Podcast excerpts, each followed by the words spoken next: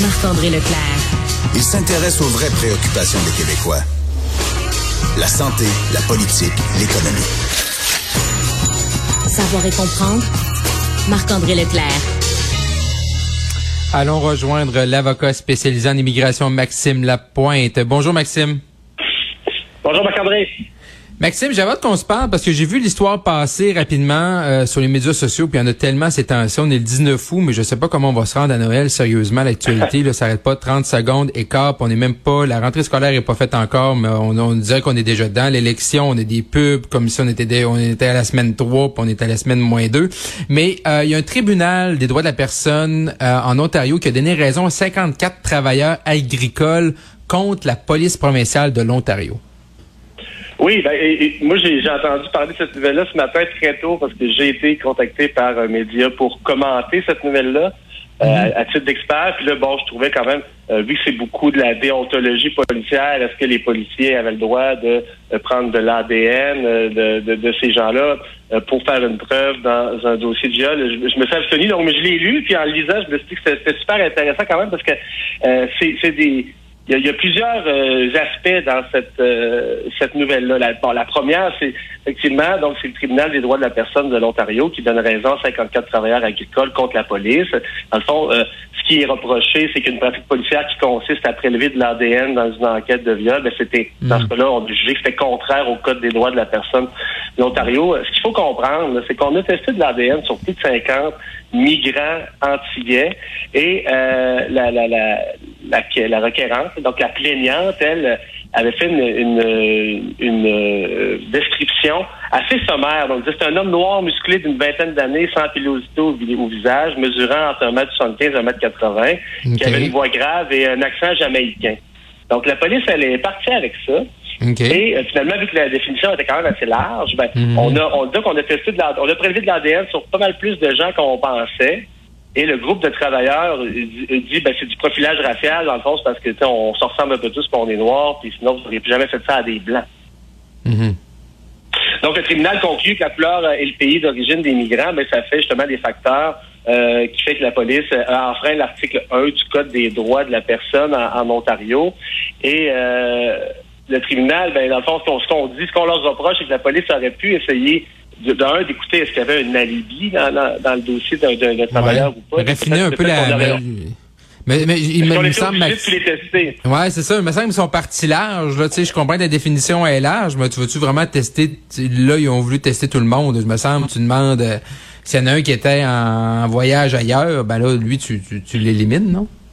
Ah, C'est ça. Puis là, donc, ce, que les avocats euh, demandeurs, des demandeurs disaient, c'est qu'on aurait pu, entre autres, exemple, montrer le mhm. portrait robot du violeur, c'est pour voir, essayer, est-ce que ça ressemble à, la photo, à la fait la réalité. Euh, donc, ils n'ont pas vérifié les alibis. Donc, euh, là-dedans, il y avait un requérant et euh, lui, ben, dans le fond, il a reçu actuellement c'est 7500 dollars de dommages. il reste à voir pour les 53 autres au début, c'était une poursuite, c'est ça, ça avait, ça avait l'air très gros, 1,6 million de dollars. Donc, on demandait 30 000 dollars justement en disant que c'était de l'ADN qui avait été requis sans raison. Et euh, donc, c'est un tribunal administratif. Donc, évidemment, les, les, avocats des, demandeurs disent, bon, ça va faire avancer le droit, ça va faire mhm. jurisprudence. Mais une décision quand même d'un tribunal administratif peut toujours être renversée. Là. Euh, dans le futur, ça n'a pas force de, de, choses jugées.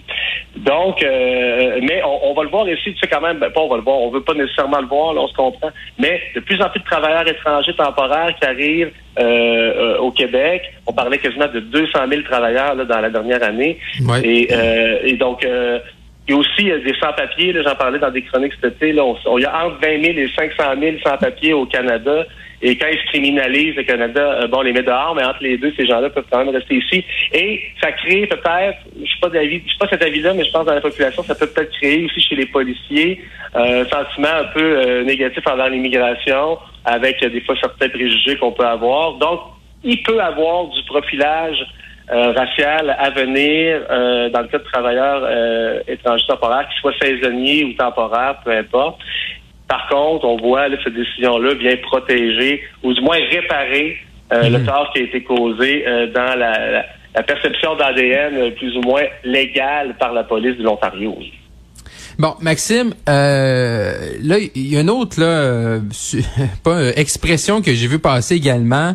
Euh, puis là, je veux vraiment que tu, tu m'en parles puis tu m'expliques ce que c'est le quiet quitting qu'on appellerait, qu'on pourrait traduire comme la démission silencieuse. C'est-tu qu'on démissionne sans le dire ou on fait comme par ici près pour être congédié? C'est, c'est quoi ça, le quiet quitting? Ben, c'est ça, je lisais, ah, ben, ben, finalement, Marc-André, on lit les mêmes nouvelles, c'était encourageant. Euh, donc, euh, moi aussi, je voyais, j'ai vu quelques articles dans la dernière semaine sur un, nouveau phénomène qui s'appellerait le quiet quitting, hein, qui veut dire, dans le fond, on en fait le moins possible, c'est juste assez pour pas se faire mettre dehors, mais on mhm. se défonce plus, on se défonce plus au travail. Puis là, on voit que c'est une tendance qui s'est amplifiée beaucoup depuis la pandémie, peut-être avec les confinements, le télétravail. Donc, euh, c'est juste assez pour continuer à être payé, et euh, il y a beaucoup de, évidemment, avec les réseaux sociaux, euh, TikTok, euh, de ce monde, Instagram, il y a beaucoup de hashtags qui, qui viennent qu'à qu parler de cette situation-là, qui apparemment viendraient de la Chine. Je suis pas, nécessairement surpris dans le sens que pour avoir travaillé en Chine pendant plusieurs années, en Asie et plus généralement, on, euh, c'est beaucoup d'entreprises avec beaucoup d'employés. Évidemment, les employeurs peuvent pas le surveiller les employés un par un, savoir est-ce que tout le monde livre égal. Ils ont deux heures de lunch le midi, pour, ils font tous la sieste. C'est quand même particulier. au niveau culturel, ça m'avait quand même assez saisi. Et donc, évidemment, moi, comme propriétaire d'une petite entreprise avec huit employés, euh, j'ai fait mes vérifications ce matin au bureau. Et euh, je te confirme, Marc-André, qu'il n'y a pas de quiet quitting dans mon bureau, mais par contre, avec mes, c'est ça. Dans une bonne nouvelle, mes amis ou mes, mes, mes, des collègues, des confrères avocats, je le vois par contre. Les gens qui généralement travaillent dans la fonction publique ont une attitude qui s'apparente un peu plus à ça, surtout avec le télétravail. J'en parlais été. J'ai des amis, Marc-André, qui font un excellent pain depuis la pandémie. Euh, des gens qui travaillent dans la fonction publique qui, euh, qui ont appris euh, la boulangerie en deux rencontres. Ils ont perfectionné leur recette là, dans, la, dans, le, dans, le, dans la machine à pain à Ricardo. Là.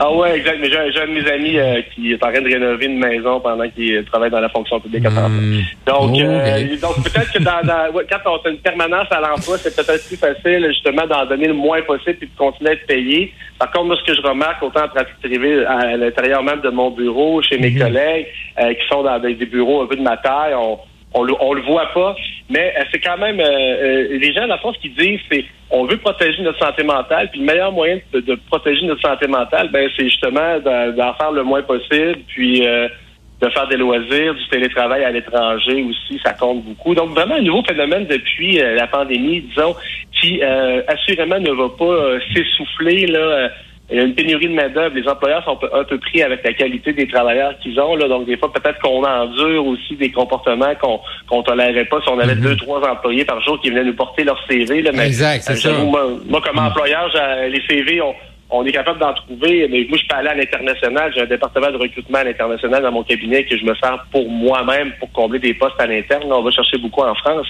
Mais reste que euh, c'est, c'est, je peux comprendre les gens des fois d'avoir peut-être une fatigue pandémique aussi, puis ça peut être démotivant quand on est en télétravail et qu'on n'a pas nécessairement de, de réunion d'équipe ou de récompense. Moi, tu vois, ce midi, j'ai envoyé, on est allé dîner avec mon équipe au restaurant parce qu'on a eu une semaine débile. Donc, euh, un peu de récompense, renforcement positif, c'est peut-être des choses qu'on a perdues avec la pandémie qu'il faudra mhm. retrouver si on veut faire, euh, fermer un peu ces pratiques-là.